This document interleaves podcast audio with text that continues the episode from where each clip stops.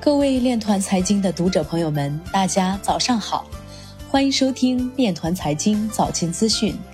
今天是二零二一年四月五号，农历二月二十四。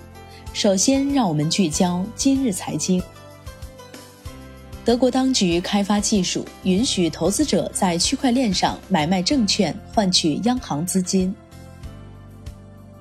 加拿大监管机构提醒投资者警惕增多的加密货币诈骗。神宇总结 Fi Protocol 的几种玩法及收益。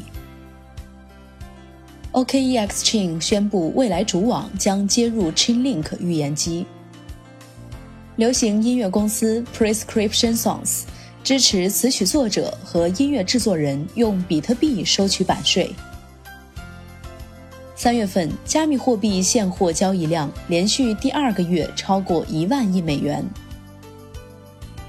影视数字发行公司动漫频道集成 Theta 区块链技术和加密货币奖励。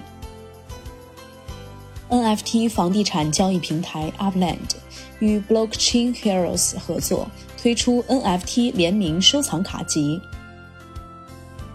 英国皇家检察院表示。为加密货币骗局的上升做好准备。Facebook 发言人表示，五点三三亿 Facebook 用户数据被泄露为两年前的旧消息。近日，美国说唱歌手和媒体名人史努比道格最近在接受名利场采访时，分享了他对比特币和 NFT 的看法，认为 NFT 改变着艺术家开展业务并与粉丝建立联系的方式。